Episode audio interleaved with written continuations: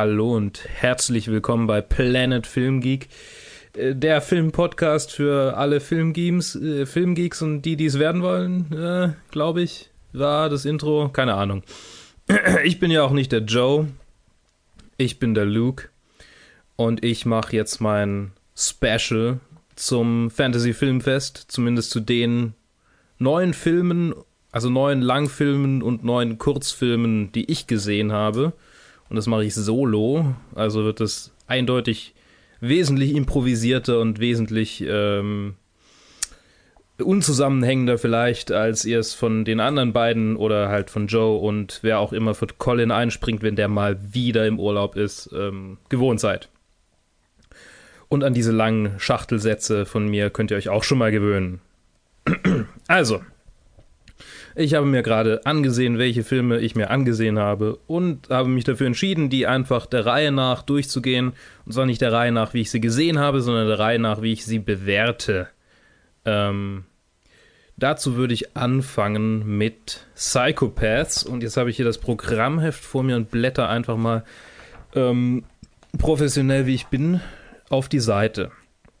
Die Regie von Psychopaths hat Mickey Keating geführt.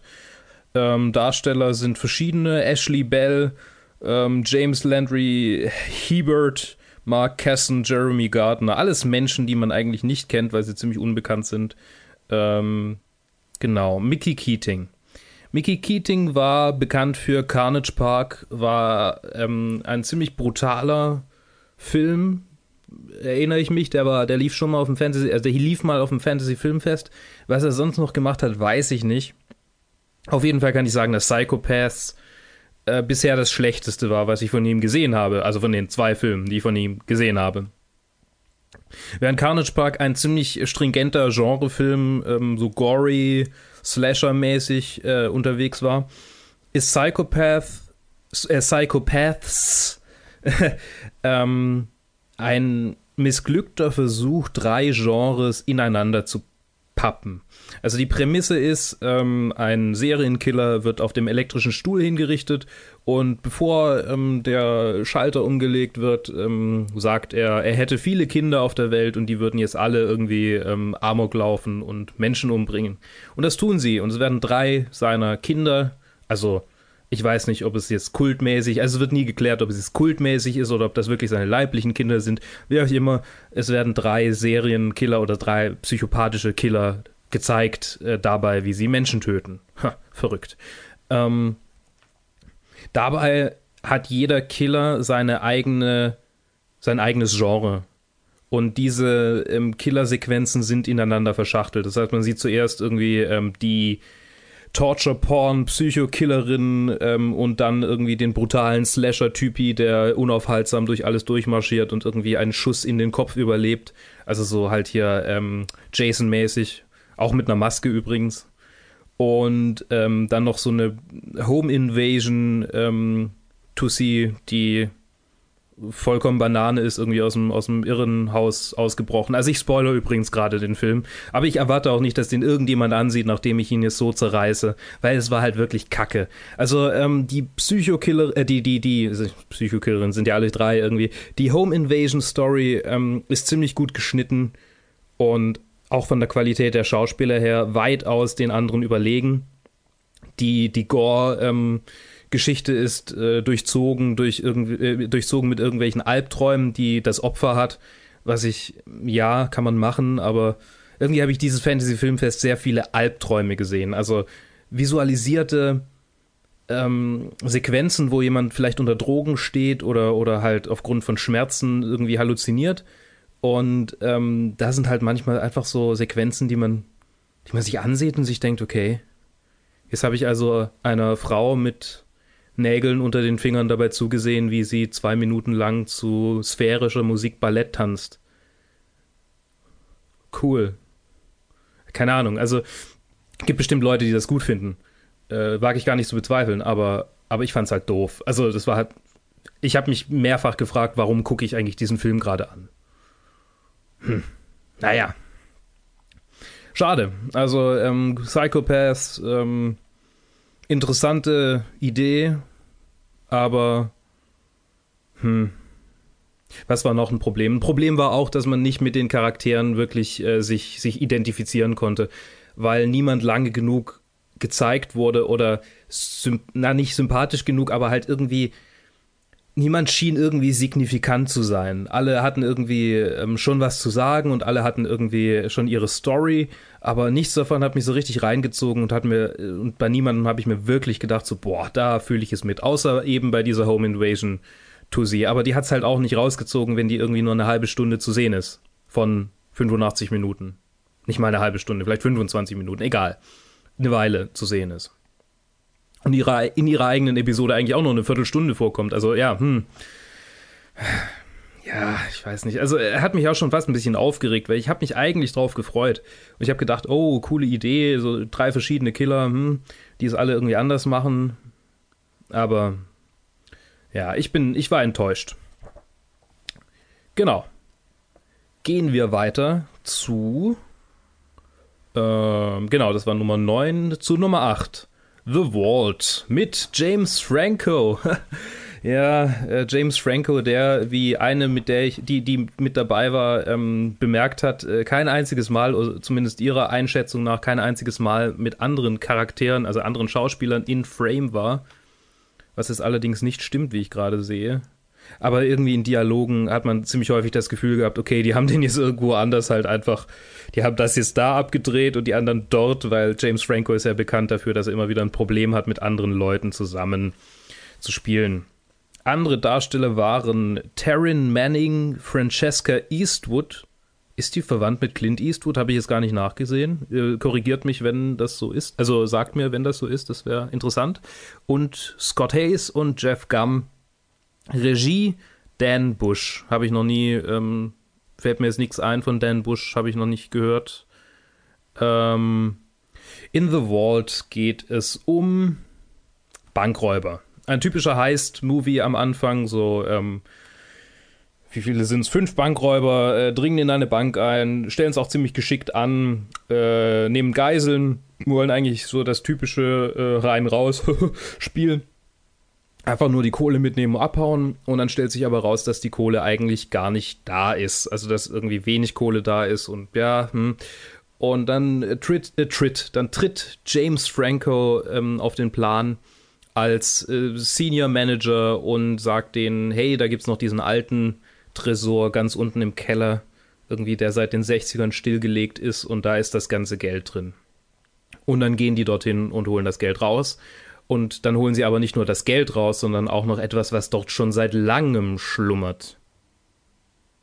Ja. Ähm, ich überlege gerade, ob ich spoilern soll oder nicht, aber ich glaube, bei diesem kann ich auch spoilern.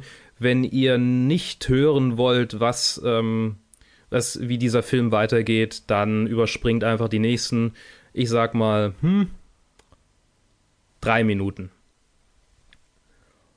Oder, oder ich setze euch irgendwie, ja, ich, ich setze euch, ich setze euch unten in die Annotations, setze ich euch ähm, einfach die Zeiten, so wie, wie Joe das immer macht. Okay, also, dann kann ich es einfach frei reden. Also überspringt einfach diesen Teil, ähm, geht zum nächsten Film, wenn ihr, wenn ihr nicht hören wollt, wie The Vault ausgeht. Das mache ich jetzt, glaube ich, mit allen. Ähm, The Vault, oh nee, mache ich, nicht, mach ich nicht mit allen. Egal. The Vault ähm, geht dann so weiter, dass, äh, dass sich herausstellt, dass da irgendwie Geister unten drin sind in diesem Tresor und äh, über mehrere Dialoge erfährt man dann, dass es mal einen Bankräuber in den 60er Jahren gab, der unglaublich brutal vorging und der irgendwie auch so eine riesige Geiselnahme gestartet hat und dann irgendwie auch noch total übel drauf war und die Geiseln sich hat gegenseitig umbringen lassen. Und seither ist halt dieser Teil des äh, Gebäudes von Geistern heimgesucht, nämlich von denen, die da starben. Und diese Geister, die nehmen sich halt dann die Bankräuber vor, einen nach dem anderen, angeführt eben von diesem Bankräuber aus den 60er Jahren von so einem Maskentypi natürlich, trägt eine Maske, was denn auch sonst. Und ähm, die kämpfen dann halt irgendwie so untereinander, weil die sich eigentlich auch nicht ganz eins sind. Es ist auch nicht ganz klar, für wen oder warum die das machen, weil einige von diesen Bankräubern sind ziemlich brutal. Also einer ist irgendwie so ein typischer Nazi-Skinhead. Ähm, Skinheads sind übrigens nicht automatisch Nazis, möchte ich nur hinzufügen. Ähm, Und die andere ist irgendwie so eine komische Redneck-Schwester. Und dann gibt es aber irgendwie noch zwei normale Menschen, also irgendwie eine Frau und ein Mann. Und die machen das irgendwie, weil sie müssen. Aber, und einer spricht irgendwie von seinem Bruder, für den er das tut. Aber man erfährt nie irgendwas über einen Bruder. Oder ich war da gerade auf dem Klo, weil bei dem war ich auf dem Klo. Weiß nicht. Aber es war irgendwie auch nicht, also, keine Ahnung. Ich habe mit keinem von denen mitgefühlt, ganz ehrlich. Es war, keiner von denen war interessant genug, dass ich, dass ich gesagt hätte, oh, das interessiert mich jetzt aber, was mit dem passiert, sondern es war irgendwie klar, die sterben halt irgendwie alle bis auf die Frauen und oh Wunder, die Frauen überleben am Ende. Verrückt. Ähm, noch dazu stellt sich am Ende heraus, dass James Franco die ganze Zeit über ein Geist war. Was unglaublich vorhersehbar war. Also, ich glaube, das hat in dem Kino keinen überrascht, weil das sind alles irgendwie so ähm, so, so typische Genrefilm, also Genre-Kinogänger, die halt genau solche Filme ansehen. Und ich weiß nicht, der, der, oh, James Franco war jemand, der damals bei diesem Bankraum, Bankraub als erstes gestorben ist.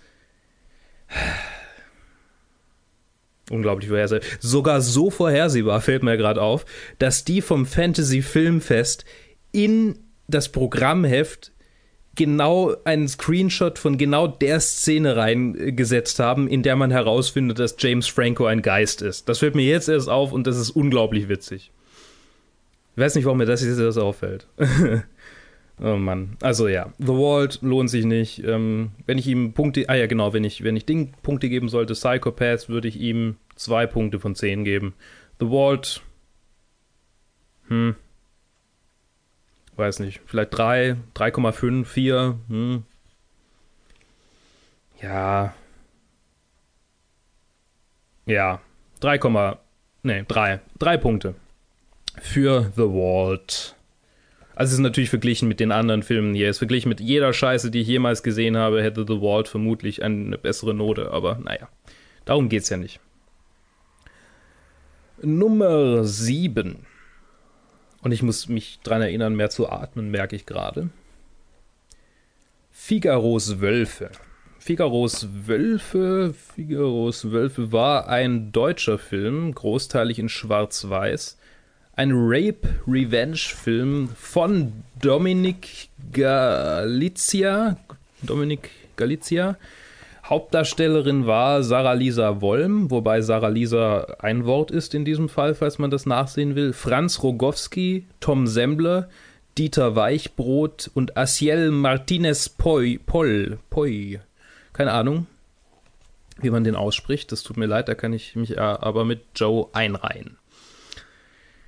Ähm, ein interessanter Film, eindeutig geprägt von der Berliner Schauspielerszene, explizit der Szene ähm, von, sagen wir, eher arthausig gehaltenen Filmen. Also es sind sehr viele Dialoge dabei, die eindeutig so geschrieben sind, dass man eigentlich nicht blicken soll, was gerade eigentlich abgeht.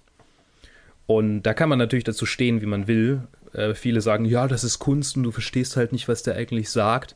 Und ich denke mir so, ja, aber dann soll es mir halt einfach sagen wenn er, wenn er schon will, dass ich, dass ich kapiere. Also, ich meine, man kann natürlich ein Argument irgendwie dafür vorbringen, ja, ähm, das ist halt für die intellektuell ein bisschen betuchteren und die wollen halt auch ein bisschen irgendwie sich anstrengen, wenn sie einen Film ansehen. Das, das kann man natürlich, ja, kann man, kann man ja machen. Ähm, war ja auch ein Spätfilm, also der wurde erst um 23 Uhr gezeigt. Ähm, ja, der Plot ist, ähm, ja, letztendlich ein typischer Rape-Revenge, mehr oder weniger. Also eine Frau wird vergewaltigt und dann gibt es halt irgendwie eine Rache. Aber die Rache kommt sehr spät. Ähm, übrigens, Spoiler, es kommt eine Rache, aber es ist ein Rape-Revenge-Film, also mh, hm, natürlich kommt eine Rache. Sonst hieß er ja nicht so. Ähm, interessant zu bemerken ist aus meiner Sicht, äh, dass, dass, dass viele Sequenzen dabei sind, die halt auch wieder so Drogentrips sind. Also es war wieder einer dieser Filme, wo irgendwie einfach halluziniert wird und man blickt manchmal nicht so richtig, warum wird es, also man blickt schon, warum wird gerade halluziniert, aber warum muss, warum müsst ihr mir das jetzt 20 Minuten lang zeigen, wie die irgendwie davon träumt, wie sie durch Wälder durchläuft und dann mit irgendwelchen nackten Frauen in einem Bett liegt? Also warum? Verstehe ich nicht. Auch muss man auch nicht unbedingt, weil es ja Kunst. Und ähm, interessant aber zu sagen ist, dass der Typ, der in Victoria den Boxer gespielt hat, der spielt in diesem Film mit. Und er hat scheinbar immer dieselbe interessante Stimme. Also vielleicht ist das bedingt durch seine Hasenscharte. Aber der Mann hat einfach, also vielleicht auch nicht, keine Ahnung. Sorry, falls ich da jetzt irgendjemand auf die Füße trete, der auch eine Hasenscharte hat. Ich hab nichts gegen euch. Ganz im Gegenteil. Es, ihr seid genug gestraft durch das, was da irgendwie bei eurer Geburt passiert ist. Also macht ja nichts an. Aber, aber der hat irgendwie eine interessante Stimme. Ich weiß nicht, ob es durch, durch, diese, durch diese Deformation kommt oder einfach, vielleicht hat er einfach eine interessante Stimme. Irgendwie so, keine Ahnung, ich kann das überhaupt auch nicht imitieren. Der, der spielt in diesem Film mit und der spielt ähm, einen Voyeur, der auf einem Dach, auf dem Dach eines Berliner Gebäudes eine Frau dabei zu, einer Frau dabei zusieht, wie sie sich sonnt. Und die hat da scheinbar nichts dagegen und unterhält sich mit ihm und dann werfen sie einen Drogentrip ein, gehen zurück aufs Dach, halluzinieren, übergeben sich und werden ohnmächtig. Er wacht irgendwann auf und verzieht sich und sie bleibt da liegen und dann kommen drei Kleinganoven aufs Dach, sehen die Frau da liegen, ziehen sich aus und vergewaltigen die mehrfach. Ja. Und dann gibt's eine Rache. Huh. Rape Revenge. Ähm, die Kleinganoven, gespielt von, ich nehme mal an, Tom Semmler, Dieter Weichbrot und Asiel Martinez Poi, Poll, Poll, P-O-L, ähm, sind ein interessantes Gespann. Also Dieter Weichbrot und Tom Semmler sind so, ähm, also einer von denen ist irgendwie der schnieke, frisierte, mit, mit äh, Ledermantel ähm, gekleidete Chefganove, der dann irgendwie mit, also der, der, riecht schon förmlich nach billigem Rasierwasser, wenn man ihn ansieht. Und ähm, der ist ein richtiges Arschloch und er erinnert mich also ein bisschen an mich, äh, wenn, wenn ich äh, Arschlochrollen im Theater spiele. Ähm, deshalb war er mir automatisch sympathisch. Und der Dieter Weichbrot, äh, ich nehme an, dass es er war, äh, spielt auch einen interessanten Typ.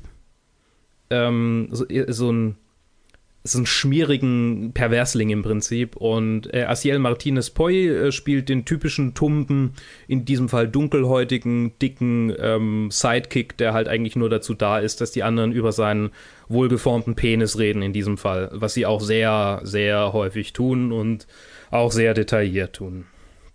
Und jetzt kommen wir eigentlich zum Hauptaugenmerk, das ich in diesem Film hatte, nämlich dass die Schauspieler sich körperlich unglaublich eingesetzt haben. Also man sieht wirklich alle, also wenn man noch mehr sehen würde, wäre es halt wirklich ein Porno. Also und auch keiner von der netten Sorte, sondern eher einer von der Rape-Sorte. Also logischerweise, weil es ja ein Rape-Revenge.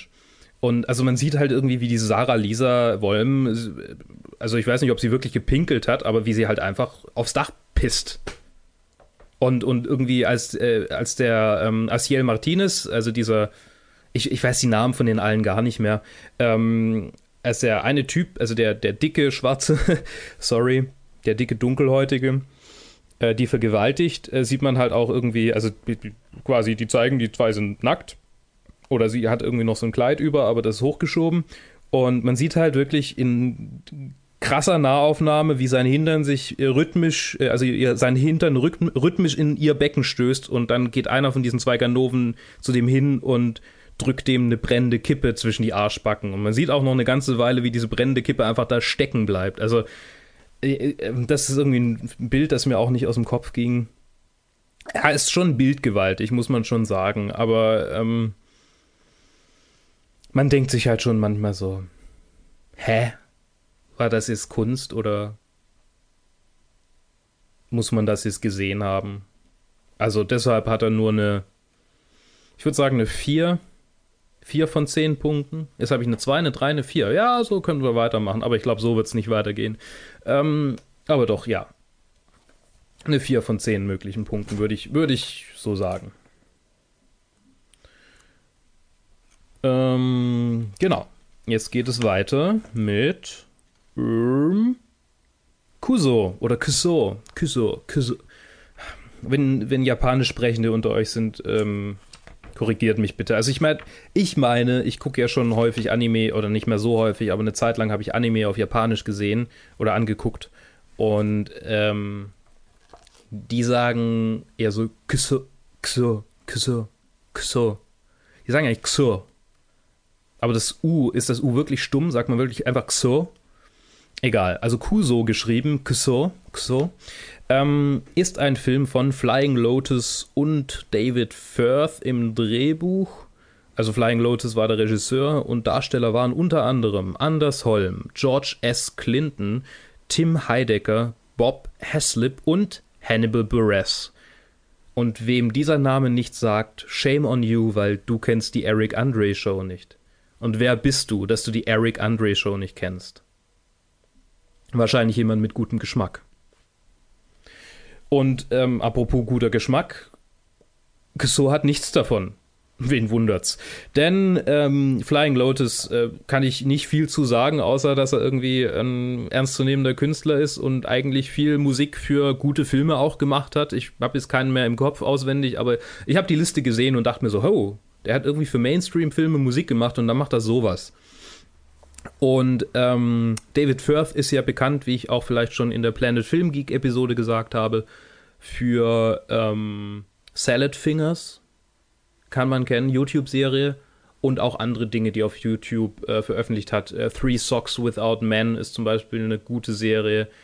Oder ähm, Burned Face Man oder äh, was gab es noch? Cream. Cream war ein, ein neuerer ähm, Kurzfilm von ihm, auch hochinteressant, auch ähm, politisch sehr ähm, zu empfehlen. David Firth ist ein Künstler. Und zwar ein Künstler, der, ich glaube sogar selbst, äh, selbst ähm, benannterweise oder halt er, der selbst mal gesagt hat, er schreibt sich halt letztendlich seine Albträume auf und zeichnet die dann und macht dann einen Cartoon draus. Und davon ist ungefähr die Hälfte des Films inspiriert oder halt einfach von ihm, unterstelle ich mal, von ihm gemacht oder halt von ihm gezeichnet und, und regis regisseuriert, regisiert, reg ähm, ja, halt gemacht. Ähm, Kuso, also ich bin jetzt bisher noch gar nicht auf den Inhalt des Filmes eingegangen, aber es ist auch sehr schwierig, auf den Inhalt des Filmes einzugehen, weil eigentlich will dieser Film auch nicht wirklich zusammenhängend irgendwas darstellen. Dieser Film will, glaube ich, eigentlich nur, dass man sich ekelt und dass man seine eigenen Werte in Frage stellt und dass man vor allem die Werte der Gesellschaft in Frage stellt. Das will dieser Film erreichen. Aber letztendlich erreicht er eigentlich nur, dass man sich ekelt und dass man dann da sitzt und sich fragt, was zur Hölle? Was sollte das denn jetzt? Ähm, so der, der Rahmenplot ist, ähm, es gibt äh, so oder es gab so ein, ein, ein, schweres Erdbeben in Los Angeles und es gibt äh, viele Überlebende und die haben alle irgendwie schwere Hautkrankheiten davon getragen oder Tumore, die sich in ihrem Körper bilden und alle haben psychisch ein bisschen Knacks davon getragen und Vieles davon ist auch unglaublich unrealistisch. Ähm, also die, die ähm, hervorgehoben wird hier im Programmheft zum Beispiel eine Szene, wo eine Frau, äh, einer Frau ihr Fötus durch äh, interdimensionale Wesen herausgerissen wird und sie danach den Fötus anzündet, um ihn zu rauchen.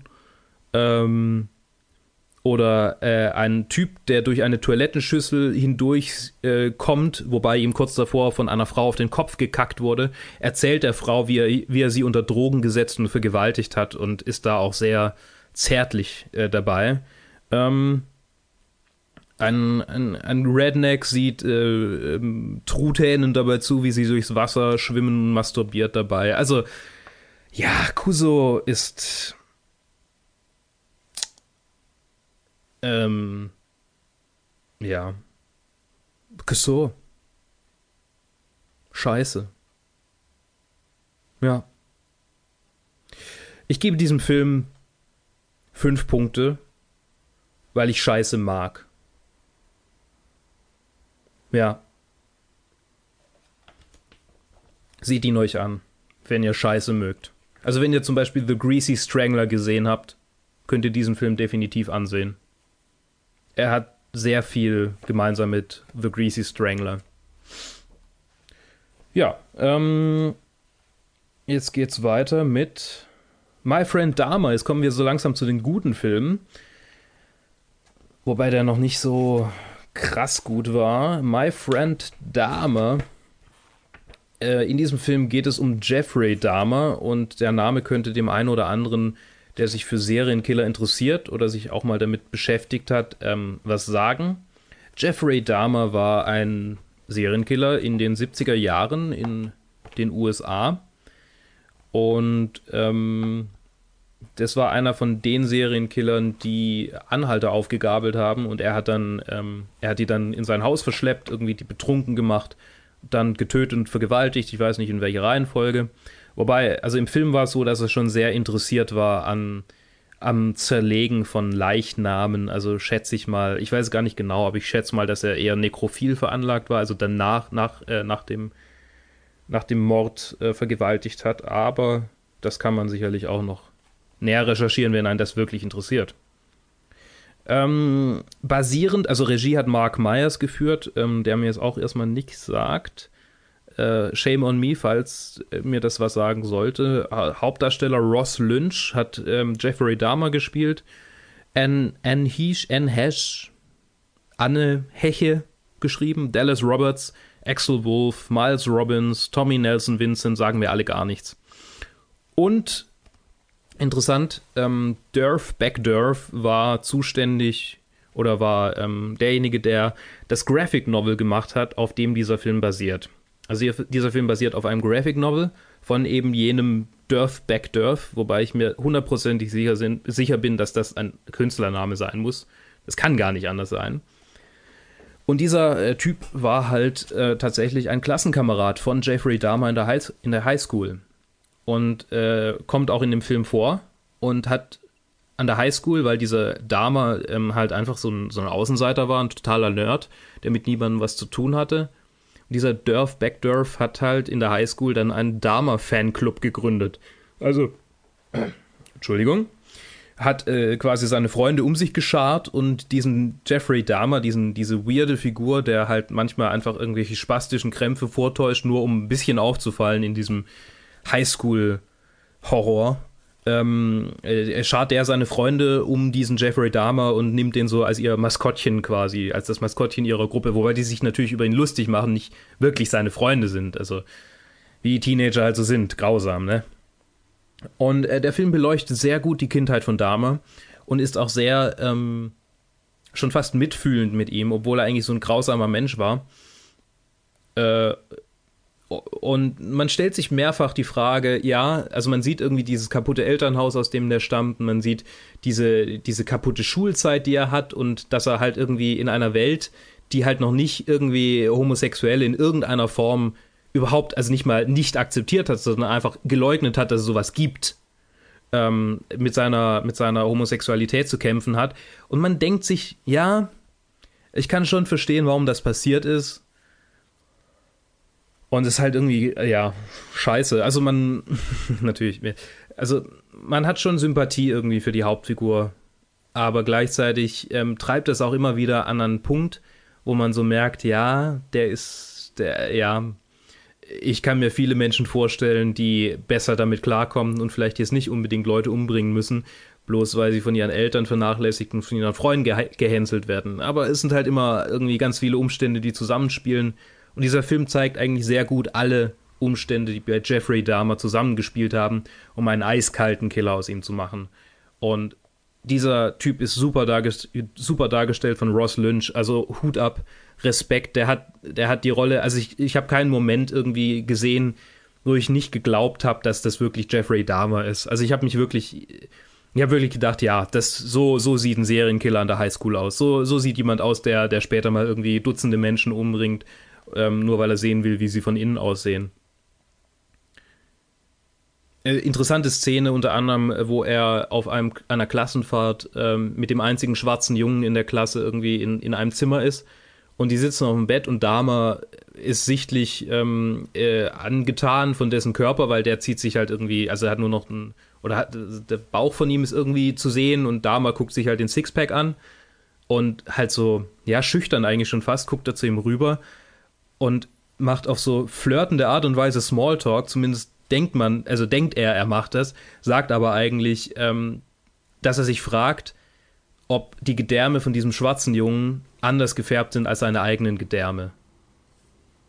Also das war schon so ein Moment, wo ich mir dachte, holy shit, das, der Film trifft es auf den Kopf, wie, wie ich mir so einen Serienkiller vorstelle, während er aufwächst.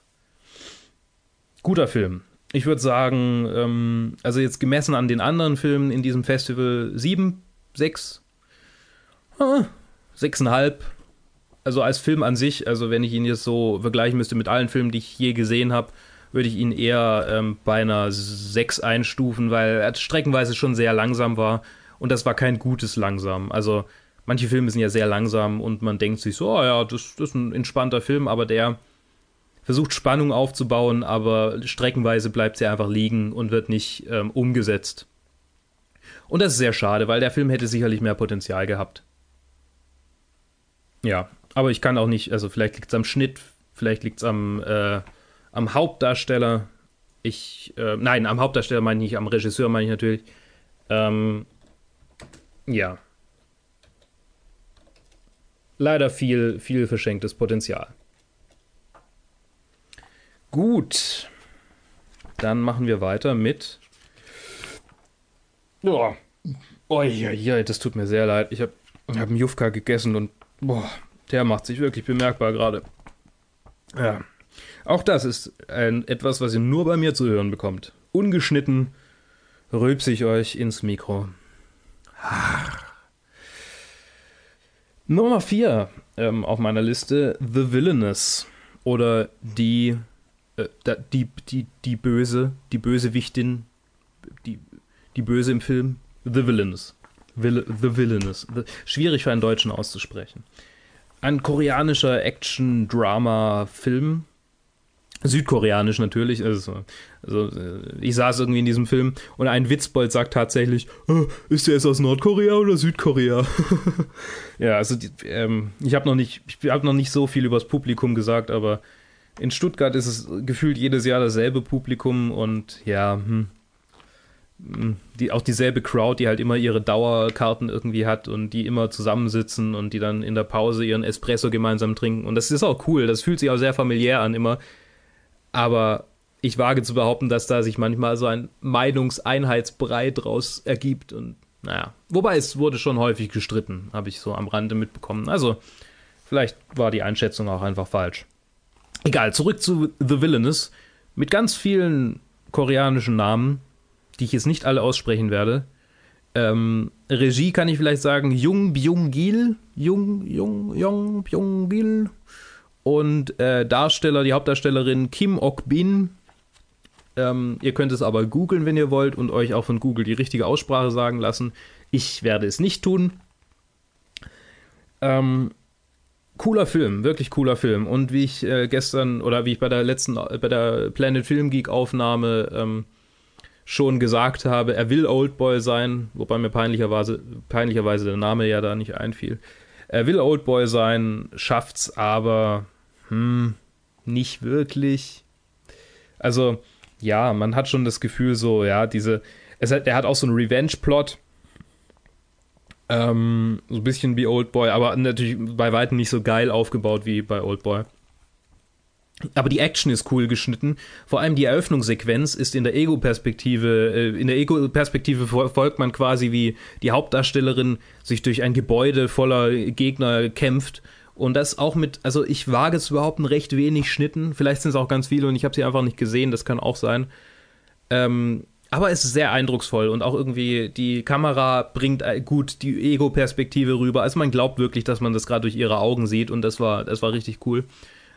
Dann geht die Kamera aus ihr raus und die Shaky Cam bleibt einfach. Und das war, glaube ich, mein größter Kritikpunkt an diesem Film, dass die Actionsequenzen fast immer mit Shaky Cam ge gefilmt wurden und klar kann man sagen, oh ja, das, das, das äh, gibt einem, das bringt einen voll ins Geschehen rein.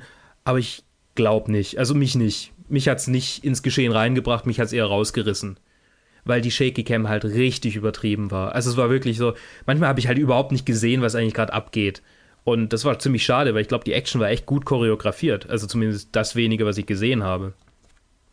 Ähm, davon abgesehen ähm, ist es halt, ja, was ist der Plot? Ich will nicht zu nah drauf eingehen, aber der Plot ist grundsätzlich ähm, Frau ist äh, Killerin, hat irgendwie ganz viele Leute getötet, wird von der Polizei aufgeschnappt und wird dann aber von der Polizei freigekauft durch eine Untergrundorganisation, die ganz viele ähm, talentierte Frauen entführt und diese zu ihren eigenen Sleeper Agents ausbildet, also Schläferagenten, äh, die halt quasi einen Auftrag, also die in so, in so einer großen Einrichtung irgendwie ausgebildet und indoktriniert werden.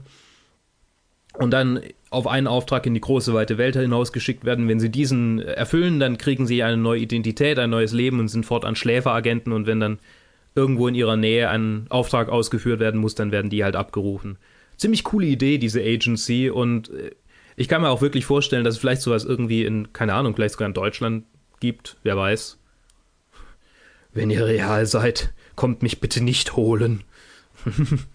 ähm, äh, bei ihr zusätzlich dann noch Anreiz dafür, also bei der Hauptdarstellerin Anreiz dafür, dass sie das mitmacht, ähm, ist, dass sie schwanger ist und dann trägt sie halt das Kind aus und dann ist das un ein, ein, unglaublich süßes koreanisches Mädchen, das dann irgendwie, ja, da haben sie sich natürlich die, die süßeste Kinderdarstellerin rausgesucht, die, ähm, die man sich vorstellen kann und wie das mit dem Mädchen ausgeht, das kann man sich bei, beim Genre eigentlich schon fast denken. Naja, ähm, cooler Film. Also er, er schafft es auch, die, ähm, diese, diese Balance, die viele koreanische Actionfilme haben, zwischen Drama und, und eher langsamen, ruhigen Sequenzen, wo man eher dem, dem Hauptdarsteller oder den Charakteren näher kommt, äh, gepaart mit unglaublich schnell geschnittenen und abgefahren choreografierten Actionsequenzen. Der schafft diesen Spagat doch recht gut. Also es gab es, es gab vielleicht ein Moment, wo ich mir so die, wo, wo die lange Sequenz, also die ging schon recht lang, die Hauptsequenz, also die, die, die Haupt, äh, der Hauptteil des Films ist schon langsam. Und der ging vielleicht ein bisschen lang. Hat man sich irgendwann gedacht. Ich komme gerade schon rüber wie so ein, so ein Actionfilm-Fanatiker, der alle langsamen Sachen scheiße findet. Aber es stimmt gar nicht. Ich mag wirklich langsame Filme. Ähm, M, eine Stadt sucht einen Mörder, ist einer meiner Lieblingsfilme, wenn nicht sogar mein Lieblingsfilm und der ist langsam. Aber es gibt ein gutes Langsam, wie schon gesagt, ein gutes Langsam und ein schlechtes Langsam und der hat halt streckenweise ein schlechtes Langsam. Ja, The Villainous. 129 Minuten im Übrigen und er fühlt sich ja wirklich so an. Also, es gibt zwei Stunden Filme, die, die sieht man sich an und ja, denkt sich oh, ja, ist der Film schon vorbei und bei diesem denkt man sich, oh, ist der Film schon vorbei? Was? Nein, noch 60 Minuten, okay. ja, ich gebe The Villainous sieben Punkte. Und jetzt deckt sich es, glaube ich, sogar auch mit meiner tatsächlichen Wertung auf IMDb. Also ich habe dem auf IMDb sieben Punkte gegeben, wenn ich mich richtig erinnere. Stimmt, eigentlich könnte ich auch meine IMDb-Liste. Egal. Jetzt habe ich es schon nicht offen. Jetzt will ich auch nicht im Hintergrund hier rumtippen wieder. Das äh, ist unschön. Weiter geht's mit. Oh, puh, mit Playground. Ah, wobei, also jetzt kommen wir in die Top 3, dann würde ich es, glaube ich, ähm, einfach weil ähm, coole Überleitungen und ein bisschen Spannung. Bevor ich in die Top 3 komme, ähm, rede ich über die Kurzfilme. Da gab es dieses Jahr neun davon. Kurzfilme, die habe ich jetzt auch wieder ähm, äh, nummeriert nach, ähm, hat mir gefallen oder hat mir nicht gefallen. Es fängt an mit Rua, Nummer 9. Ein,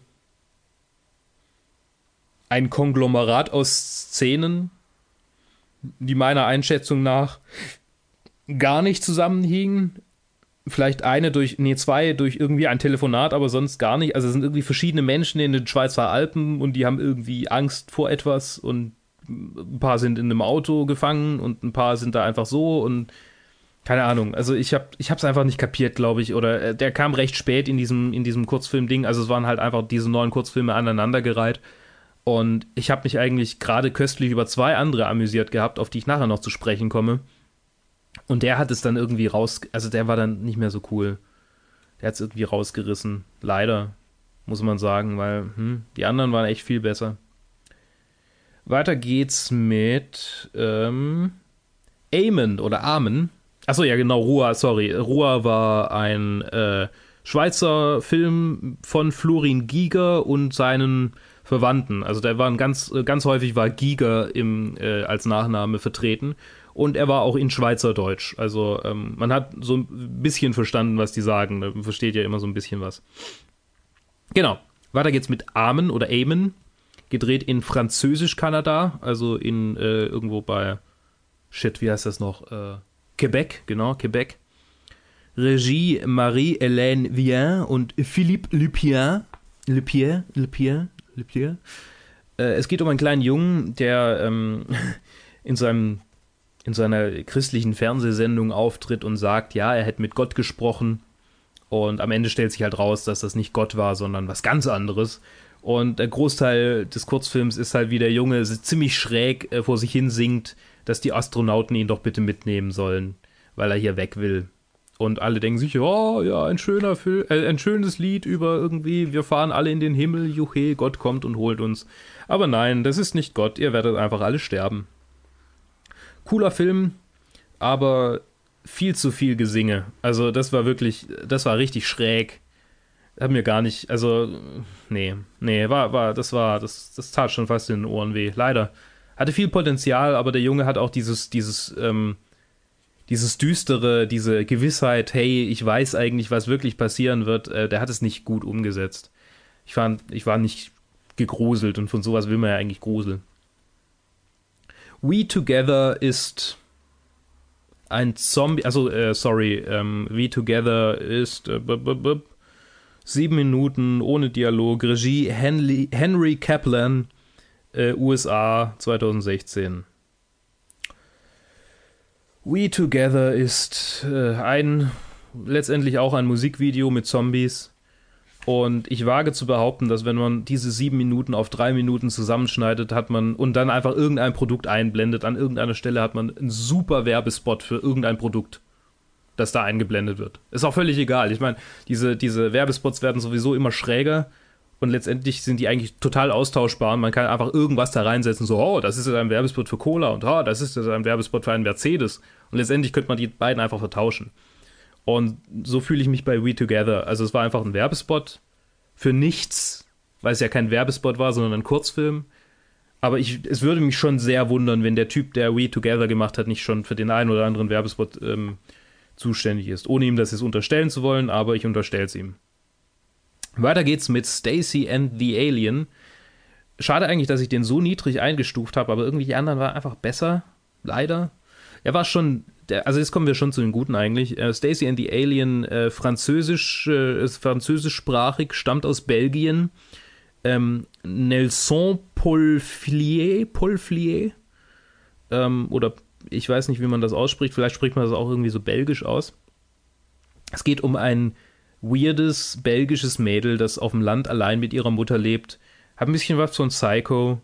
Ähm, und ähm, ein Großteil des Filmes ähm, ist dominiert durch äh, Musikeinspieler, die so in den 80ern, würde ich sagen, äh, Teenager-Mädchen gefallen hätten oder von Teenager-Mädchen gehört wurden. Also so 80er Jahre Teenie-Mucke.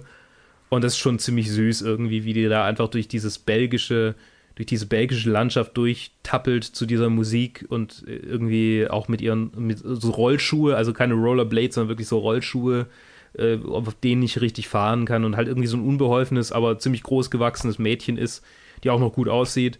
Und mehr und mehr äh, merkt man, dass die eigentlich total schräg drauf ist und durch dieses Land, durch dieses Landleben ein bisschen Knacks weg hat und ja. Und das Alien, das ähm, namensgebende, ist auch ziemlich cool. Greener Grass, äh, USA 2016, Regie Paul Briganti. Ähm, es geht um zwei Frauen, zwei Football, zwei Soccer Moms, sorry, Soccer Moms sagt man ja, ähm, die ja, David Lynch wird hier ähm, erwähnt. Also es fühlt sich tatsächlich an wie so ein David Lynch-Streifen oder ich würde sogar fast sagen Kafkaesk, weil es einfach so, so die, die, die, die Anfangssequenz, in der Anfangssequenz schenkt die eine Frau der anderen einfach so ihr Baby. Einfach weil, ja, hey, willst, äh, hey, magst du das Baby? Ja, ich mag das Baby. Willst du es haben? Also, so total abstruse Dialoge und total abstruse ähm, äh, Austau äh, Austau total abstruse Austausch zwischen den, zwischen den Charakteren. Gibt auch eine Sequenz, wo irgendwie die, die Väter, also die, die, die Männer von den beiden dazukommen und die machen, also die küssen sich ja wirklich mit Zunge und auch ziemlich awkward irgendwie. Und beide Frauen tragen übrigens Zahnspange. Und dann stellt sich aber raus, dass die Männer die Frauen verwechselt haben und die Frauen die Männer. Also quasi, dass die Männer jeweils zur falschen Frau hin sind. Und dann tauschen die einfach und machen wiederum. Also ziemlich, ziemlich furchtbar irgendwie. Also nicht furchtbar, aber ja, weird einfach. Und man. Ich weiß nicht so richtig, worauf der Film hinaus wollte. Ich glaube, der Film wollte darauf hinaus, dass, dass wenn man den, den, ähm, die, die, die, die, ähm, die Werte Welt oder ähm, die Werte und Normen, die ein Teenager so verinnerlicht hat, auf Erwachsene überträgt, die Welt eine ziemlich abgefahrene und auch irgendwie chaotische wäre. Und eine ziemlich grausame. Ja. Weil letztendlich verhalten sich die beiden Frauen einfach wie so Teenager-Mädchen, die eigentlich beste Freunde sind, sich aber eigentlich gar nicht leiden können. Aber halt erwachsene Frauen, die eigentlich Kinder haben und Verantwortung für die übernehmen. Ich glaube auch wirklich, jetzt wo ich so drüber nachdenke, dass der Film so gemeint war. Da weisen auch die Zahnspangen drauf hin und auch verschiedene andere Sachen. Ja. Greener Grass von ähm, Paul Briganti, genau. Ich merke, dass so langsam meine Stimme nachlässt, deshalb muss ich mich beeilen. Maus, ein widerlicher, widerlicher Film von äh, Logan George und Celine Held. USA 2017.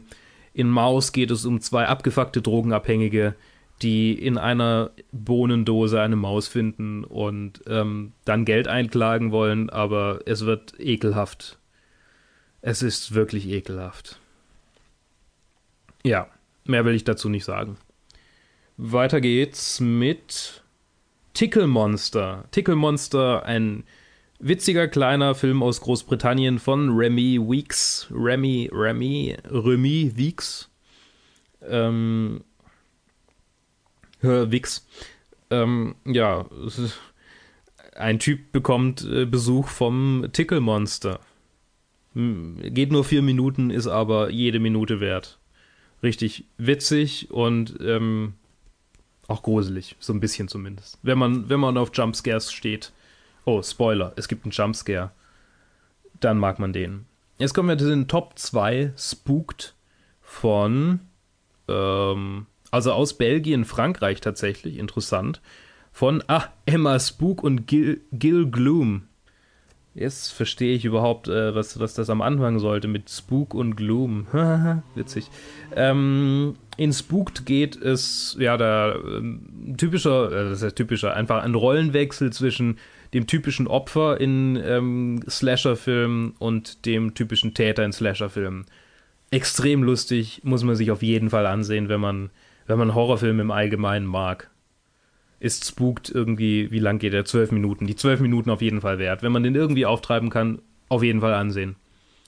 Und am Ende noch Fucking Bunnies aus Finnland von Temu Niokaken, Niokanen, so, Kacken. Temu Niokanen. Ich hoffe, ich habe es richtig ausgesprochen. Finnischer Film. Ähm, es geht um einen ja, mittelständischen Typen, der in so einem Apartmentkomplex lebt und dann kommen neue Nachbarn und diese neuen Nachbarn gehören halt zu einem Sexkult. die halt hier irgendwie die ganze Zeit äh, Sex haben und sich foltern und aber auch total normal sind und irgendwie, ja, ähm, willst du nicht mal irgendwie zum, oder darf ich nicht mal zum Squash mitspielen kommen und hey, willst du was von meinem Energy Drink? Also, oder, oder willst du zu unserer Housewarming-Party kommen, also zu unserer Einstandsfeier oder Einweihungsfeier von der neuen Wohnung? Sie heißt Sodom und Gomorra. Also total witzig, wirklich richtig witzig. Und auch, ja, einfach gut.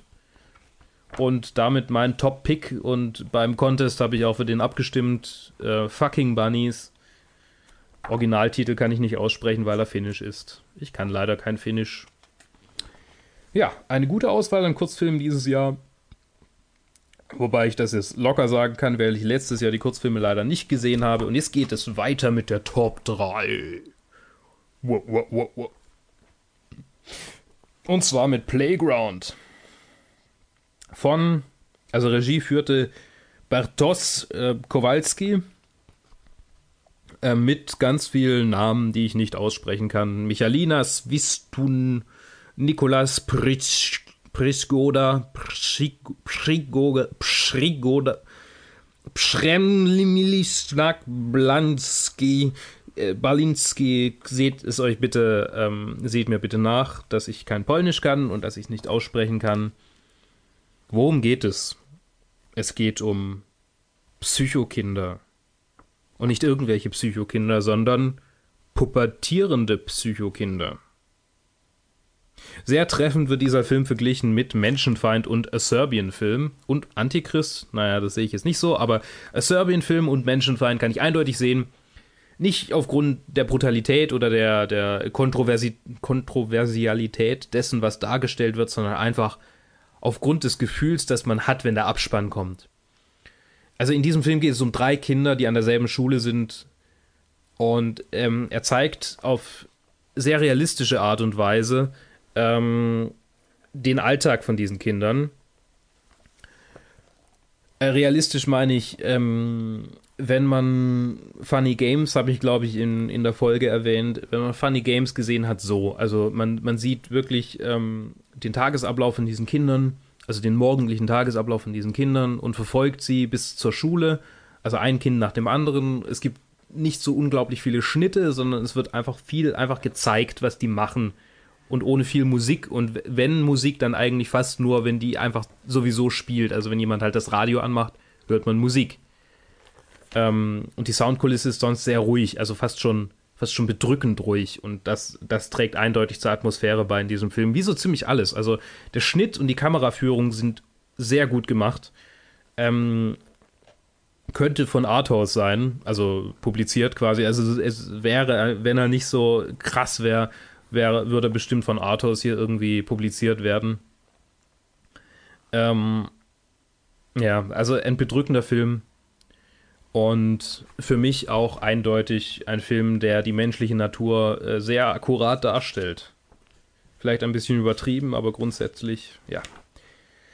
Ja, also Playgrounds war wirklich, äh, Playground war wirklich ähm, der Film, der mich am meisten beschäftigt hat von allen, die ich jetzt so gesehen habe. Und ja, ich gebe dem eine 8.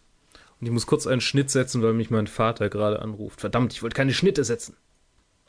Und da bin ich wieder. Da ist mein Vater auch befriedet. Ähm, Playground, genau. Ich gebe Playground. Habe ich schon gesagt, was ich Playground gebe? Ähm, ich habe wahrscheinlich gesagt eine 8. Wobei, das müsste ich mit mir selber. Hm, wenn ich Kommanoten geben würde, würde ich ihm eine 8,5 geben. Aber ich würde, glaube ich, nicht aufrunden. Ähm, das, was ihn nicht zu einer 9 macht, ist einfach. Nee, mir fällt nichts ein. Es ist eine 9. Okay, ich gebe ihm eine 9. Ich gebe ihm eine 9. Zufrieden. Ich bin zufrieden mit diesem Film. Er ist wirklich krass. Ich glaube, ich habe ihn nicht so weit nach oben gesetzt, weil ich keinen Film, der mich, der mich äh, zerstört, also nicht zerstört hat, aber aus dem ich rausging und mir erstmal dachte, boah, ich brauche erstmal einen Schnaps, ähm, so weit oben hinsetzen will. Ich, obwohl ich gern leide, was Filme angeht, ähm, letztendlich finde ich es doch besser, wenn ich irgendwie mit einem guten Gefühl rausgehen kann und nicht einfach total deprimiert da rausgehe. Aber das bin wahrscheinlich auch nur ich. Es geht weiter mit Colossal auf Nummer 2 mit Anne Hathaway in der Hauptrolle, wieder sehr gut. Hat ja schon in mehreren Filmen bewiesen, dass sie eine sehr gute Schauspielerin mit sehr hübschen Brüsten, äh, das habt ihr nicht von mir, eine sehr gute Schauspielerin ist. Ähm, Regie Nacho Vigalondo. Der ist wirklich Nacho. Witzig.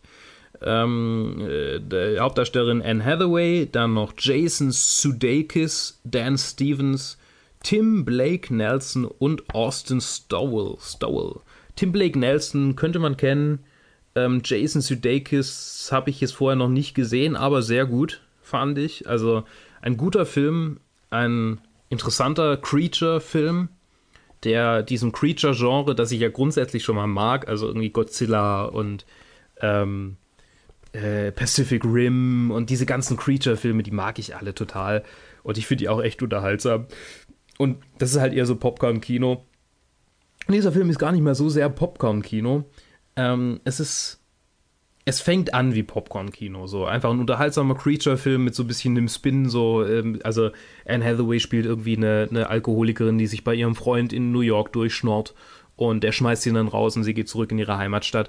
Und dann taucht plötzlich ein Monster in Seoul auf, das die Stadt verwüstet und sie findet dann nach und nach raus, also Spoiler, sie findet nach und nach raus, also das kriegt man auch im Trailer mit, dass das Monster ihre Bewegungen nachmacht. So, und dann fängt der Film wirklich an. Und dann wird es immer krasser und immer weirder und immer mehr hat man das Gefühl, ja, also eigentlich geht es gar nicht so sehr um das Monster und um sie, sondern das ist eigentlich nur ein Symbol für was passiert, wenn ich als jemand, der eigentlich gute Fähigkeiten hat, äh, so irgendwie in der Welt äh, es zu was zu bringen, aus meinem Dorf, das so halt ziemlich ländlich ist, weggehe, was passiert mit mir und vor allem, was passiert mit den anderen, die ich zurücklasse. Und das ist für mich, der ich ja aus einem 250 Seelendorf komme, auch eine interessante Fragestellung. Zumindest auf dem Papier, aber inhaltlich ist es so, dass irgendwie niemand im Dorf wirklich so richtig mit mir verbunden war. Falls jemand von euch das jetzt hört, ne, also kein, kein Ding, ne, also ich meine, das wisst ihr genauso gut wie ich, dass wir jetzt nicht die besten Freunde aller Zeiten waren, ne? Ich glaube, damit trete ich jetzt niemandem auf die Füße, wenn ich das sage. Ähm, ja. Ich will nicht zu sehr drauf eingehen, um ehrlich zu sein. Ich will den Film nicht spoilern. Ähm, ich werde das auch nicht, also ich werde das jetzt auch nicht tun. Ich, ähm, nicht so, wie ich es angekündigt hatte, weil das würde sich schlecht anfühlen und es würde sich auch niemand anhören und dann müsst ihr nicht extra irgendwie was überspringen. Sehr geiler Film, sehr unterhaltsam, auch witzig, hat ein hat kein Ende, das mich in Scherben zurückgelassen hat, so viel kann ich sagen. Ähm, einfach ein schöner Film. Und ich hoffe, dass es äh, aus den Programmkinos in die Blockbuster-Kinos schafft, damit den mehr Leute ansehen können. Weil ich finde, das ist echt eine frische Brise, so was, was Blockbuster angeht. So gemessen an Genrefilmen ist es vielleicht so nicht das krasseste aller Zeiten, aber einfach, wenn man ihn mit Block Blockbustern vergleicht, dann, dann fühlt er sich einfach, ja, so ein bisschen so Cabin in the Woods mäßig. So einfach, ich habe was völlig anderes erwartet und jetzt kommt plötzlich das und ich bin positiv überrascht. So habe ich mich bei Kolosse gefühlt und danke nochmal, Holger, dass du mich überredet hast, den anzusehen, auch wenn du nicht dabei warst. Geiler Film. Danke. Ich hoffe, dass du dir das anhörst. Du Arsch. 68 Kill, meine Nummer 1 dieses Jahr im Fantasy Filmfest, zumindest unter den 10, also unter den neun Filmen von 40, die ich gesehen habe. Leider, leider. Ich habe It nicht gesehen, ich habe Blade of the Immortal nicht gesehen, ich wollte mir Crucifixion angucken, The Autopsy of Jane Doe, alles, Sicilian Ghost Story, großartiger Film, wie ich gehört habe. Alles Filme, die ich nicht ansehen konnte, weil ich keine Zeit hatte. Und damit mache ich jetzt bevor ich die Nummer 1, also näher auf die Nummer 1 eingehe, ein Versprechen. Ich werde nächstes Jahr eine Dauerkarte für das Fantasy Filmfest in Stuttgart kaufen und ich werde jeden Film ansehen, soweit mir das körperlich möglich ist, bis zum Erbrechen. Und wenn es bis dahin, ich hoffe, dass bis dahin Planet Film Geek ähm, äh, weiter besteht, ich, ich will das jetzt nicht an die Wand malen, Gott bewahre. Ich, ich werde immer Zuhörer sein von Planet Film Geek und hoffentlich auch hin und wieder mal irgendwie jemand, der beiträgt. Und nächstes Jahr werde ich ein Special machen, bei dem ich auf jeden Film eingehe. Ich werde vermutlich irgendwie ähm, jeden Tag einfach, nachdem ich die ganzen Filme gesehen habe, noch was aufnehmen. Oder ich weiß noch nicht, wie ich das machen werde. Den Plan mache ich mal dann. Auf jeden Fall werden, werden es, ähm, also gemessen an jetzt, ich habe über zehn Filme gesprochen und ich habe jetzt bald die Stunde voll, werden es also so bis zu vier Stunden, vielleicht sogar mehr Content, die ich Planet Film Geek äh, für den Kanal geben werde. Ungeschnitten, ich, wie ich einfach vor mich hin laber. Das verspreche ich hiermit. Und ich hoffe, ich kann das halten. Gut, kommen wir zu 68 Kill, meine Nummer 1 für dieses Jahr äh, unter den Filmen, die ich gesehen habe. 68 Kill war ein cooler, cooler, cooler Action-Thriller aus den USA äh, von Trent Hager, Hager, Hager, äh, Trent, äh, geschrieben wie man es äh, spricht, und H-A-A-G-A. Darsteller Matthew Gray Gubler, Anna Lynn McCord, die unglaublich heiß ist, Alicia Bow, die genauso heiß ist, Sheila Van, Van die, ja, ja, eher so Gothic, äh, Sam Aitzen und Michael Beasley, die, naja, eher so am Rande vorkommen. Von Trent Hager auf jeden Fall. Und Brian Smith, der die Buch Buchvorlage geschrieben hat, der auch den ein oder anderen coolen ähm, äh, Thriller äh, ähm, geschrieben hat. Kann man kennen, den Namen. 68 Kill. Habe ich gesagt Kills? Kill. 68 Kill. Ist ein Action-Thriller, wie ich schon sagte, in dem es um einen normalen, vielleicht ein bisschen dummen Typen geht, der äh, wie viele Typen, die halt so irgendwo in Texas wohnen und jetzt nicht so den höchsten Schulabschluss haben, ähm, Probleme hat, Geld aufzutreiben, aber eine unglaublich heiße Freundin hat, die sich als, ähm, die sich ein Sugar Daddy hält, also mit dem sie halt Sex hat für Geld, wobei ihr Freund davon weiß. Ähm, und dieser Freund, also dieser Hauptdarsteller, dieser Typ, ähm, bekommt relativ schnell mit, Chip heißt der, Chip, dieser Chip bekommt relativ schnell mit am Anfang, dass seine Freundin eigentlich eine psychopathische Serienmörderin ist. Und was dann folgt, ist ein furioses Feuerwerk aus Role Reversal Action, also letztendlich alle Frauen, auf die er trifft, sind in, auf irgendeine Art und Weise wahnsinnig und dominant vor allem und übernehmen quasi die Kontrolle über diesen Chip.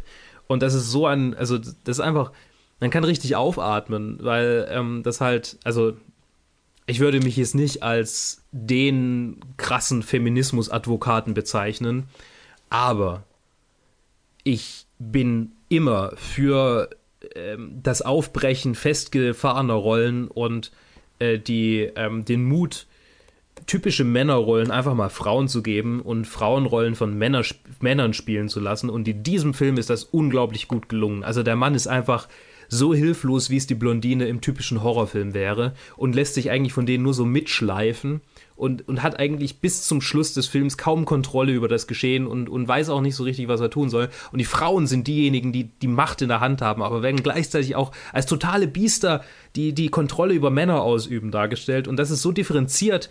Und ähm, sicherlich gibt es auch viele Feministinnen, diesen, die diesen Film äh, wirklich äh, verurteilen, weil Frauen halt wirklich als Monster dargestellt werden. Aber das ist in diesem Fall halt genretechnisch so, so, so weil, weil in diesen in, in, Filmen mit diesem Genre werden Männer normalerweise als die Monster dargestellt und Frauen als die Opfer. Und dieses Mal sind die Männer die Opfer und die Frauen die Monster. Und das ist halt echt cool irgendwie. Also nicht, weil ich Frauen unbedingt als Monster sehen muss, sondern weil so einfach eine völlig neue Dynamik entsteht, und vieles auch mal so betrachtet wird, dass man sich denkt, ja, warum, warum macht das Genre das eigentlich nicht häufiger? Warum, warum ist dieses Genre immer so nach diesem Schema F ablaufen und die Männer sind irgendwie so die, ja, sexuell und, und giergetriebenen ähm, äh, Jäger und die Frauen sind diejenigen, die darunter leiden. Nein, es kann auch mal ein Mann darunter leiden, dass eine Frau eine sexuell und giergetriebene Jägerin ist. Und das ist auch völlig in Ordnung so und das ist eigentlich auch im Sinne des Feminismus. Und deshalb, und weil der Film einfach wahnsinnig witzig, unterhaltsam, gut geschnitten, Soundtrack-technisch super unterlegt ist, gebe ich diesem Film, äh, gemessen an allen anderen Filmen, die ich gesehen habe, oh Wunder, eine 10, weil es meine, äh, mein, mein Top-Film ist für dieses Jahr und eine, also in der Gesamtwertung, so gemessen an allen Filmen, die ich so gesehen habe, würde ich ihm wahrscheinlich auch eine 9 geben, weil er mir wirklich gefallen hat. Habe ich. Habe ich zu Colossal meine Wertung? Dem würde ich eine 8 geben, nur. Leider. Also, er war eine Überraschung. Er war wirklich eine gute Überraschung. Aber ich glaube, gemessen jetzt an den anderen beiden, denen ich eine 9 gegeben habe, könnte er nicht bestehen. Also Colossal habe ich nur vor Playground gesetzt, weil Playground mich halt zerstört hat und Colossal nicht. So. Ich glaube, das war's jetzt. Das sind alle Filme, die ich dieses Jahr auf dem Fantasy Filmfest gesehen habe. Eine DVD habe ich auch gewonnen, weil ich äh, auf dem Summer Breeze war. Haha. Ähm, da bin ich auch sehr, sehr froh darüber. Und. Achso, da kann ich noch kurz eingehen. Also auf dem Fantasy Filmfest gibt es ja immer, gibt's ja immer einen, oder bei den meisten Filmen einen, der irgendwie so eine Vorrede hält, oder eine, die eine Vorrede hält. In diesem Fall war das ähm, der Typ, der auch auf dem Summer Breeze die Vorreden hält zu den Filmen, die dort vom Fantasy Filmfest gezeigt werden. Also da gibt es ja so eine Kollaboration, wenn ihr äh, langjährige äh, Planet Film Geek-Hörer seid, wisst ihr das auch. Und äh, derselbe Typ war das, der an diesem Tag für Colossal die Vorrede gehalten hat. Und der hatte drei DVDs in der Hand und hat drei Fragen gestellt. Und für jede beantwortete Frage hat man eine DVD bekommen. Und die letzte Frage war, was haben wir dieses Jahr auf dem Summer Breeze gezeigt? Und da ich im Gegensatz zu Joe dieses Jahr auf dem Summer Breeze war, wusste ich es. und habe die DVD gewonnen. Darauf bin ich sehr stolz und allein dafür hat sich dieser Tag gelohnt. Also an diesem Tag hatte ich tatsächlich vier Filme hintereinander angesehen und das hat mir auch, dass ich das gut durchgehalten habe, hat mir auch gezeigt, dass ich, dass ich glaube ich die Fähigkeit habe, das durchzuhalten nächstes Jahr. Ich hoffe sehr, dass es hinhaut. Auch urlaubstechnisch. Muss ich noch mit der Arbeit abklären. Aber das war's ansonsten von mir. Jetzt kommt das Outro, glaube ich, wenn mir Joe die, die Dateien schickt. Und wir hören uns hoffentlich bald wieder, wenn ich mal wieder irgendwas zu irgendwelchen Filmen zu sagen habe oder indirekt durch irgendwelche Challenges, mit denen ich die Jungs quäle. Ansonsten bis nächstes Jahr. Viel Spaß. Ich hoffe, es hat euch Spaß gemacht und ich bin euch nicht zu sehr auf die Nerven gegangen. Bis dann.